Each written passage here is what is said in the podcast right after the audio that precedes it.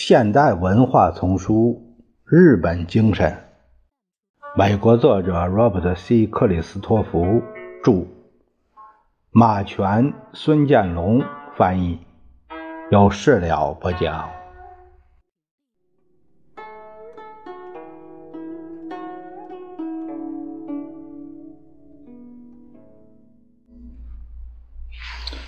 如在美国一样。商业电视台在日本也是最重大的广告方式。日本电视内容中一些最能引起社会兴趣的是广告节目。除了寻找具有罕见的西方人面孔的日本模特，消费品推销员们更醉心于在广告中雇佣真正的西方人。大量西方无名氏靠在日本电视台做广告，享受幸福生活。西方名人也得到广泛运用，如塞米小戴维斯、呃三得利威士忌、呃五帝阿伦、呃东都西部百货大楼。出于同样原因，日本广告也大量使用英语单词短语，这是日本商界的普遍现象。例如。连为国内生产的汽车，几乎也一律给起个英国名字，而不是日本式名字。我不知道为什么，美国和日本的汽车制造商给他们的汽车命名时有明显不同。美国人喜欢一些丈夫气的名字，野马、霹雳鸟、美洲狮、旋风；日本则倾向于田园和女性的名字，蓝鸟、萨尼、紫罗兰、光环。凯丽娜，西方道具在日本电视广告中的大量使用，在某种意义上是投其所好，这非常有助于推销奢侈品。因为一般来说，日本人还是爱将西方等同于优雅和时髦。不过，日本人与西方人对广告的号召有不同的响应。日本人善于利用广告做功利主义宣传。宣传产品的实用性，例如汽车广告，为强调其经济耐用，最好的办法就是跨上保罗·纽曼驾驶的日产地平线，或者是一位身着昂贵花呢服的拉丁相貌男子驾着丰田疯狂驶过田园乡村。换句话说，日本人比美国人更善于将形象性和感染力作用。在消费者情绪和想象中，呃，有所触动。这大概可以由普通日本人所承受的生产率高水准、有限生存空间和遵守社会秩序要求等心理压力来解释。无论怎么样。日本电视广告所展示的世界是回避现实的、充满时尚、过着媚人生活的漂亮的、惊人的男女。逃避主义也是日本许多电视节目的基调。实际上，日本电视中许多娱乐性节目很难与美国电视网节目区别开来。运动赛、丰富多彩的节目中点缀着影视歌、明星等等。不过，日本的娱乐节目中也有活泼有趣、天真纯洁的东西。漫长的相扑对抗赛，充满狂妄武士，与西部美国故事在道德标准一样的史诗，以及几年以前全部由家庭主妇们自愿出台的裸体表演，许多这类节目并不特别吃香。但日本毕竟对全球电视娱乐有自己的贡献，有好的庞然大物便是日本特产。还有在美国上演时名为《星际传播者》的栩栩如生的《星球大战》系列片后者是一部获得巨大成功的日本影片的副产品。该片表现两百年以后，1945年沉没的二战时的战舰大和号。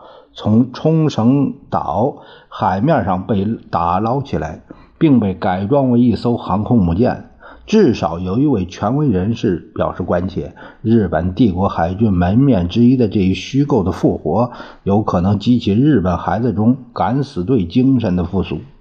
不过，像许多来自权威人士的意见一样，这一关切也是过滤了。我本人的小儿子从未听说过日本帝国，更不必说神风敢死队精神，却是星际传播者的狂热爱好者。总而言之，日本电视中无聊和偶尔的粗俗，不过是些小小瑕疵。毫无疑问，自从电缆问世，日本电视观众得以享受的节目范围和质量，更远胜于美国观众。所以，电视在日本比在我们这里具有更为积极的作用。举个恰当例子，电视新闻在日本不单单是带有表演性的新闻摘要，日本的正式新闻节目不是精心装潢、由发式考究的名人主持，大部分是由努力消除自己个性特征的新闻播音员主持。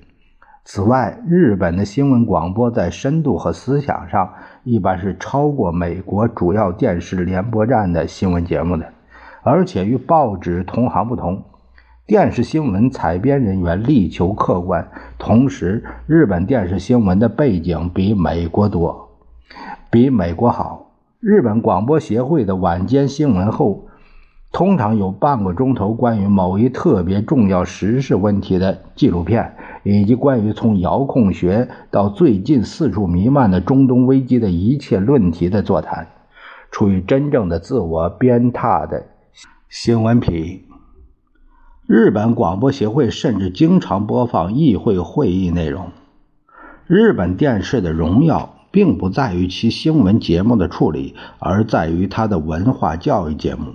日本广播协会的戏剧作品和英国广播公司的一样多，与 BBC 一样，它也有自己的交响乐团。在大众教育领域，它的节目可达到相当高深的地步，从哲学到计算机，而且出售若干份相应的教科书。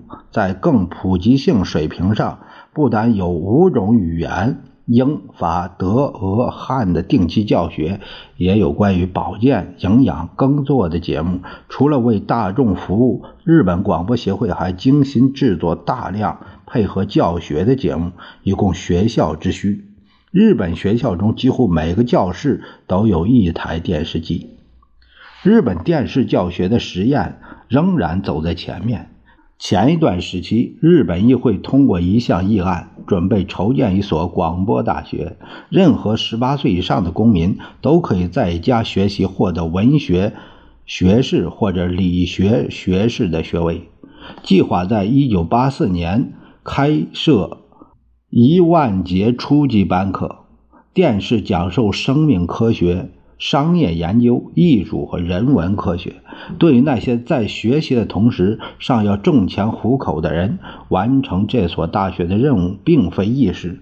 学生们每周得听四五个钟头的讲座，定期前往辅导站成交作业、参加考试。但日本毕竟是日本，广播大学主办人。已经开始操心怎么将入学率控制在适当比例。创办这一所学校的议案提倡自由录取原则。在这计划的早期阶段进行的一次调查中，百分之四十五的日本人打算上广播大学的课。当然，引导日本人去发展如此范围广泛、形式多样宣传工具的，不仅仅是求知欲，但。对于日本人来说，知识就是力量，不单单是一句道貌岸然的老生常谈，而是一个基本的工作原则。即使尚无直接用途，日本人也愿意为了一个长期目标储存信息。许多机构，从首相办公厅到全日制堂协会。都进行无数关于日本人生活一切方面的民意测验、调查和情况征询，所以简直就没有隐晦的、无法查获的关于日本的统计资料。或迟或早，这些资料全能派上用场。任何日本政府机构或大公司都只能。在获得大量的全面的有关资料，并对这些情报煞费苦心的反复分析之后，才敢于采取一项新的冒险行动。多半出于这种对情报资料的高度重视，计算机的出现和全新通讯技术的广泛运用，使日本人如虎添翼。用英语谈些这些问题时，日本人能用不够熟练的语言，将今日世界经济发达国家中所发生的称之为社会信息化，即对更迅速、更熟练、更有意义的运用情报信息能力的全面开发。与许多西方人士一样，有头脑的日本也坚信。信息化过程在人类历史上必将被证实为像工业革命一样的转折点。一九八二年，东芝公司工业电子部部长都竹君雄告诉我，信息工业啊，他对计算机学、电子学和通讯技术的统称，在世界范围内每年获利一千亿美元，预计到一九九零年可跃至八千亿。都竹坚信，信息工业最终会成为世界上最大的商业，比汽车、钢铁、原油、化学品还要大。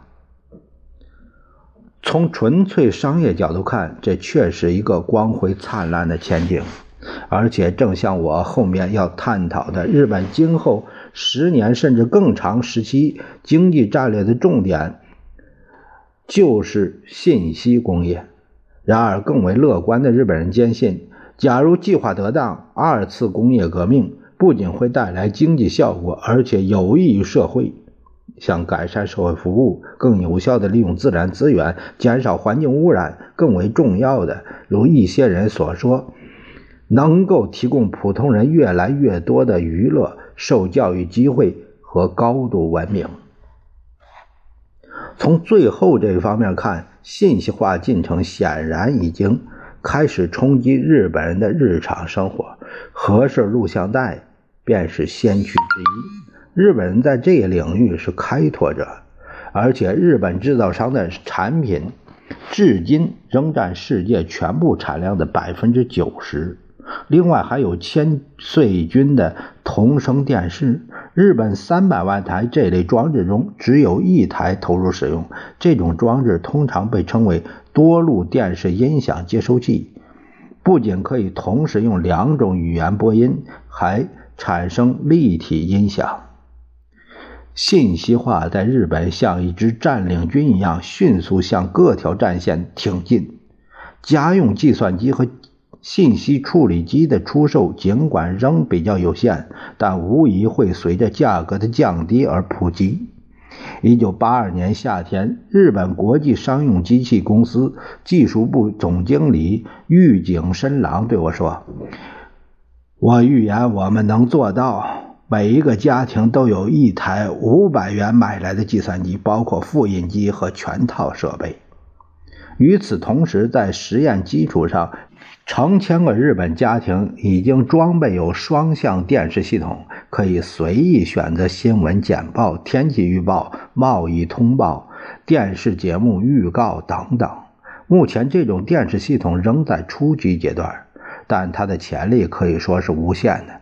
例如，用不了几年，电话号的号码本将消失，取而代之的是一个。长新电子名册，用户可以借助电视终端设备查出所需号码。既然双向电视系统的主人可以获得他想要长期保存的任何信息的硬拷贝，目前存在于印刷和电子手段之间的差异，有朝一日必将会消除。事实上，日本报纸发行协会已经有些紧张，声言通称的多路广播。